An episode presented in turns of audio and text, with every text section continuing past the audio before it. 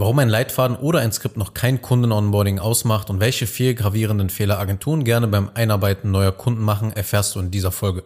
Hey, ich freue mich, dass du hier wieder bei dieser Show Self-Scaling Business mit dabei bist. Mein Name ist Daniel Zengin und auf diesem Podcast geht es um Systeme, Prozesse und Onboardings speziell für das Geschäftsmodell digitale Dienstleistungen wie Agentur, Beratung oder Coachinggeschäft. Ja, in dieser Folge will ich über vier Agenturfehler sprechen, die ich immer wieder so in den Onboarding-Prozessen sehe und ja, die dich letzten Endes dann Reputation, Folgegeschäft und auch ein entspanntes Fulfillment kosten können. Also es geht um die Einarbeitung neuer Kunden, sodass sie halt eben schnell erfolgreich und zufrieden werden. Es geht nicht um das Onboarding von Mitarbeitern.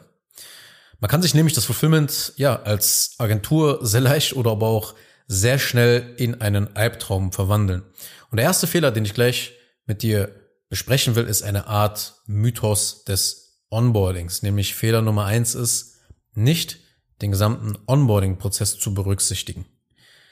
Meistens wird einfach ein Leitfaden oder ein Skript geschrieben und das gibt man dann so halt dem Mitarbeiter, händigt das ihm aus.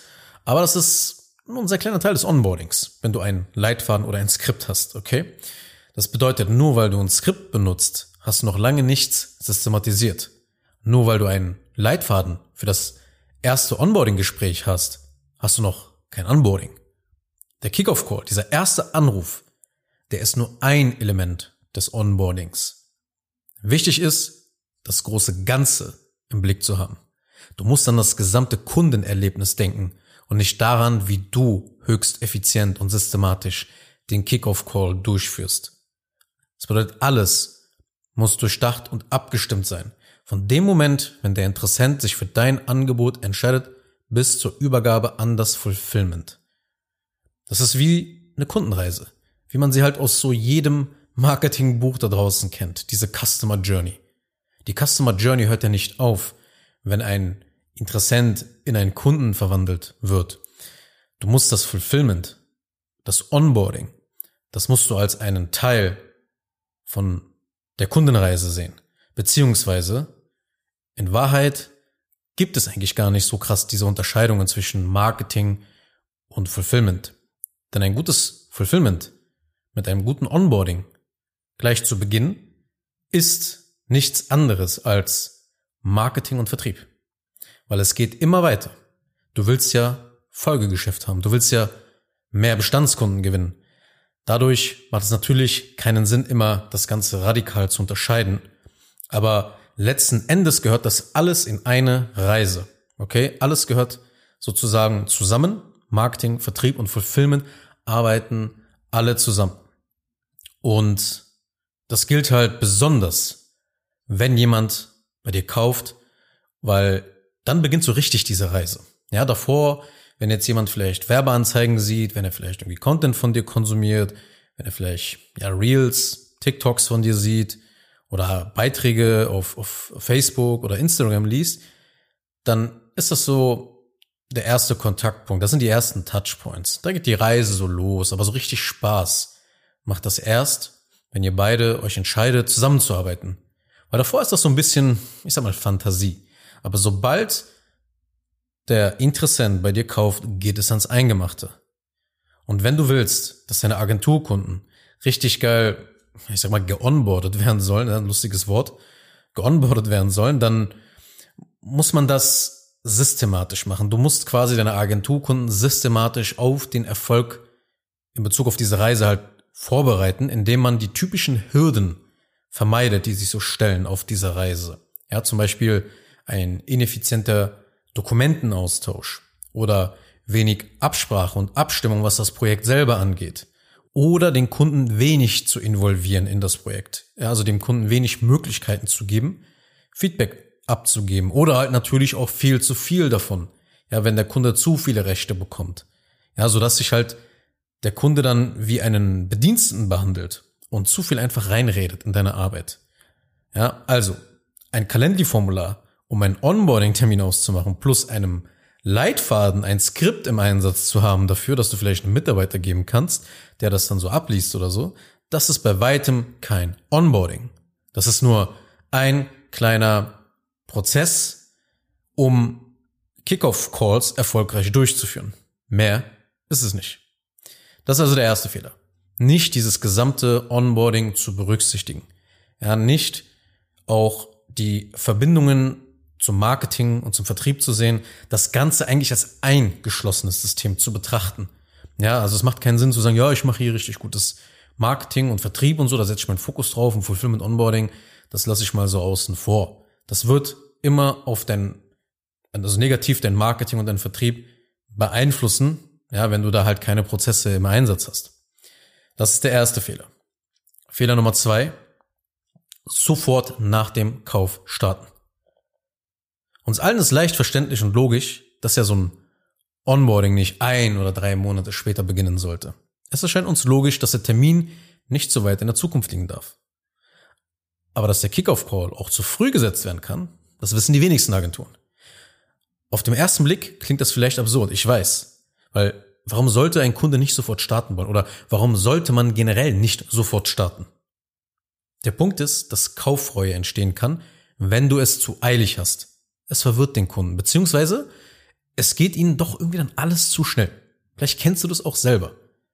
Wenn du etwas kaufst und du hast keine Möglichkeit, diese Reize, diese Situationen zu verarbeiten.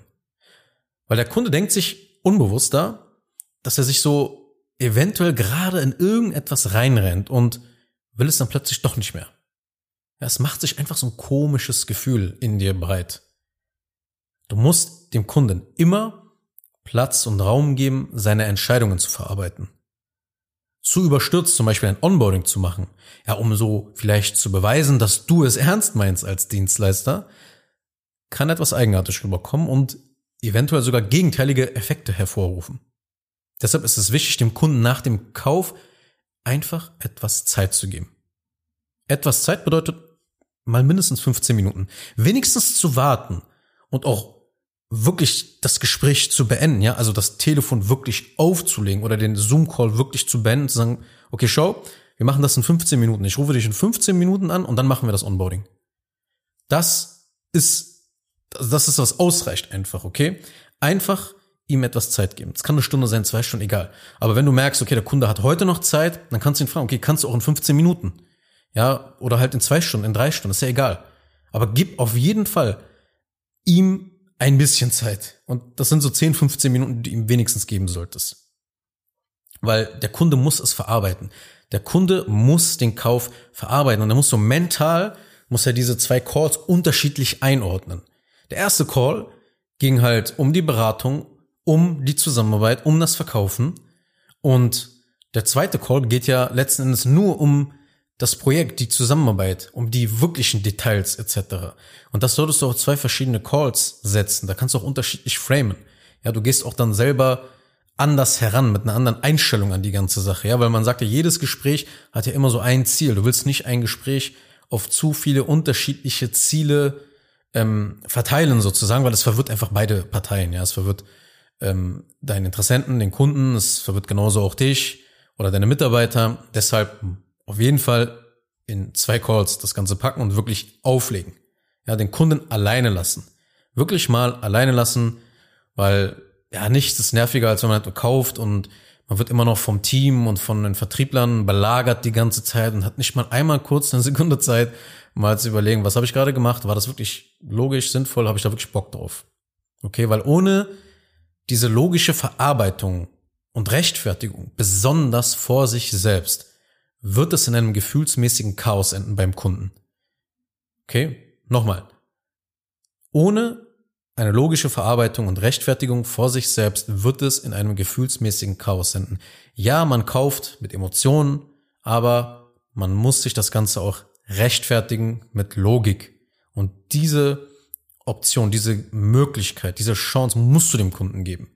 Sonst wird sich das so emotional in ihm aufladen, dass das dann auf dich zurückgeschossen kommt oder auf deine Mitarbeiter, die danach sozusagen dann den Kunden übernehmen. Du musst ihm diese Möglichkeit geben.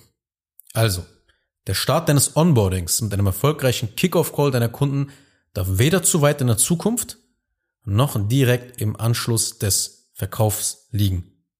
Und du siehst, es geht beim Thema dieses Prozesse und Onboardings manchmal echt so um diese kleinen Nuancen, die wirklich sitzen müssen. Weil sonst kann man sich ruckzuck eben dieses aufwendige Marketing und den Vertrieb zunichte machen. Okay, ist ein versteckter Fehler, den kennen nicht viele, machen sehr viele, aber wirklich eben sofort nach dem Kauf zu starten. Fehler Nummer drei. Es wird nicht genau geklärt, wie die Zusammenarbeit aussehen und verlaufen wird. Gerade Experten, wir haben ja die Schwäche, ja, einem Laien die Dinge nicht mehr so genau zu erklären, weil man eben in seiner Blase davon ausgeht, dass alle auf dem gleichen Wissensstand sind, beziehungsweise es ist doch glasklar und verständlich, was zu tun ist und was bestimmte Wörter und Fachge Fachbegriffe halt bedeuten. Das betrifft natürlich nicht nur dich, das kann irgendwann auch deine Mitarbeiter betreffen, wenn du sie in deinem Fulfillment zu Experten auf ihrem Gebiet ausbildest. Man darf vor dem Kunden niemals der Fachidiot sein. Ob das jetzt du bist, ob das deine Mitarbeiter sind, ist egal. Ja, immer die Person, die Kontakt gerade mit dem Kunden hat. Du musst die Sprache des Kunden sprechen, einfach sprechen, so dass er dich versteht. Erkläre deshalb alles ganz genau, weil für den Kunden sind eure Abläufe mit sehr hoher Wahrscheinlichkeit überhaupt nicht klar. Und davon auch mal völlig abgesehen, selbst wenn du es schon mal erklärt hast. Kunden sind vergesslich. Wir alle sind vergesslich. Es passiert einfach so viel im Tagesgeschäft, so viel in unserem Leben. Deshalb vergessen wir es. Und deshalb ist es überhaupt nicht schlimm, eigentlich sogar unverzichtbar, dass du deinen Kunden immer wieder grob erklärst, was ihr machen werdet, wo ihr gerade steht, was die nächsten Steps sind, etc. Okay? Immer wieder wiederholen, das ist in Ordnung, grob. Im Idealfall hast du sogar eine Art digitalen Projektmanager, speziell für das Onboarding im Einsatz, wo der Kunde halt so nebenbei sich auf dem Laufenden halten kann und sieht, woran jetzt welcher Mitarbeiter gerade arbeitet oder zum Beispiel welche Termine der Kunde jetzt als nächstes mit dir wahrnehmen muss, mit deinem Unternehmen wahrnehmen muss, damit die Zusammenarbeit weiter vorankommt. Also das ist Fehler Nummer drei. Kommen wir zum nächsten Fehler. Fehler Nummer vier ist das, Onboarding Calls werden nicht explizit getrennt. Ja, viele Agenturen aber meinen sich das Leben leicht zu machen, wenn man alles in einen Onboarding Call hineinquetscht, alles da reinquetschen und direkt alles abarbeiten. Es ist vielleicht effizient, aber es ist nicht effektiv. Schau, es ist nicht klug, in einem Onboarding-Call strategische Dinge zu besprechen, Marketingkampagnen zu planen, die Meilensteine zu besprechen und dann noch die Login-Daten auszutauschen, den technischen Teil, wie das Ganze so ablaufen wird, welche Software einzurichten ist, wie diese Software eben zu bedienen ist, all dieses Zeug mit anzuhängen. Und gerade bei Agenturen ist im technischen Bereich ja viel Setup notwendig und da vermischt man gut und gerne diese Bereiche, die strategischen Bereiche, ja, die Meilensteine mit diesen ganzen technischen Sachen. Dabei will zum Beispiel so ein Inhaber gar nicht die technischen Details kennen, weil er seine Mitarbeiter dafür hat, die er mit in dieses Projekt dann reinholt, in diese Zusammenarbeit ja natürlich mit reinholt. Wenn du also das Gespräch in die Länge ziehst, in einem Call, über alles redest, dann verschwendest du die Zeit von sehr vielen Menschen. Weil in einem Call sollten immer nur die Menschen sitzen, die es betrifft. Die Marketing-Mitarbeiter, die sollen nicht im technischen Onboarding dabei sein. Es sei denn, es gibt wirklich einen logischen Grund dafür. Also es ist smarter eben, also dein Onboarding auf zwei Termine zu legen. Oder kannst auch drei Termine machen, aber mehr als drei würde ich dann auch wirklich nicht splitten. Und so hat dann eben jeder Call einen, ein klares Ziel und einen klaren Fokus auf das, was ihr erreichen wollt. Jeder Call hat einen ganz klaren Adressaten so. Solche muss der Inhaber dabei sein, müssen die technischen Assistenten dabei sein, oder, keine Ahnung, muss der Copywriter dabei sein? Muss eventuell eine andere Agentur dabei sein, mit der dein Kunde bereits schon zusammenarbeitet in einem anderen Bereich? Vielleicht müssen die auch dabei sein. Solche Dinge kannst du dann viel besser beantworten, weil du eben den Fokus und den Schwerpunkt des Calls halt eindeutig definierst und dann halt auch weißt, okay, wer sind die Verantwortlichen, die jetzt hier mit dabei sein müssen? Also fassen wir zusammen die Fehler. Fehler Nummer eins. Das gesamte Onboarding wird nicht berücksichtigt. Wie gesagt, so ein Skript zu schreiben oder so einen Leitfaden zu schreiben, das seinem Mitarbeiter zu geben, ihn da so ein bisschen einzuarbeiten. Mein Gott, das ist nur ein klitzekleiner Teil, um die, den Kickoff-Call halbwegs irgendwie zu meistern. Okay, da, da drumherum sind noch so viele andere Prozesse, so viele Automationen, die man bauen kann, Workflows, die man bauen kann, das gesamte Onboarding viel mehr ausbreitet auf die 30, 60 Tage, so diese entscheidenden Tage und die entscheidende Phase sozusagen, wo der Kunde wirklich so entscheidet, okay, war das eine gute oder war das eine schlechte Entscheidung, die ich hier getroffen habe? Und dementsprechend sich das auch auf dein Folgegeschäft ja auch auswirken wird. Sei es in Form von, dass dieser Kunde dann explizit ein weiteres Folgeangebot kauft oder dich weiterempfiehlt oder sogar beides macht. Okay? Das ist der erste Fehler. Der zweite Fehler war, es wird sofort nach dem Kauf gestartet. Ja, du musst dem Kunden ein bisschen Zeit geben, seinen Kauf sich selber recht zu fertigen und das Ganze so ein bisschen zu verstehen, ihn einfach mal wirklich alleine zu lassen, ja. Hörer auflegen, Zoom-Call beenden und sagen, ich rufe dich in 15, 30 Minuten, rufe ich dich an und dann machen wir den Kickoff-Call und klären die ersten Dinge. Fehler Nummer drei. Es wird nicht genau, genau geklärt, wie die Zusammenarbeit aussehen und verlaufen wird. Also, du musst dem Kunden grob und immer wieder erklären, wie das Ganze aussehen wird. Kunden sind vergesslich, Kunden haben ihr eigenes Leben, Kunden haben ihr eigenes Geschäft. Sie kennen nicht dein Thema. Deswegen haben sie dich gebucht. Und deshalb musst du das immer wieder erklären, okay, wie das Ganze aussehen wird. Fehler Nummer vier. Onboarding Calls werden nicht explizit getrennt. Ja, du versuchst halt alles in einen Termin zu jagen, weil du denkst, das geht dann möglichst effizient, aber meistens nervt es dann einfach nur noch die Kunden, wenn da so viele Dinge besprochen werden wo eventuell dann Verantwortliche fehlen. Du redest über technische Dinge, aber die technische Person, die das Ganze assistiert, ist nicht dabei. Ähm, dann wird über Marketing gesprochen, dann wird über jenes gesprochen, Dinge, die vielleicht jetzt die Anwesenden gar nicht interessieren. Und so sind deine Calls dann für dich vielleicht effizient, aber nicht für den Kunden. Also das ist der Agenturfehler Nummer vier gewesen. Und du solltest wirklich zusehen, diese Fehler zu beseitigen. Denn das Onboarding, das ist der erste Eindruck, den sich ein neuer Kunde von dir, deinem Business und deiner Dienstleistung macht. Wenn du keine klaren Onboarding-Prozesse hast, dann wirst du diesen Bereich deines Unternehmens niemals an dein Team richtig abgeben können. Und weiterhin selber im Fulfillment schuften, weiterhin selber immer wieder die Dokumente austauschen mit dem Kunden, immer wieder das Gefühl haben, dass Kunden nicht so richtig auf deinen Rat hören, dass du immer wieder selber nochmal gucken musst, okay, wie gehen wir nochmal vor bei, im, im Fulfillment, was muss jetzt nochmal getan werden?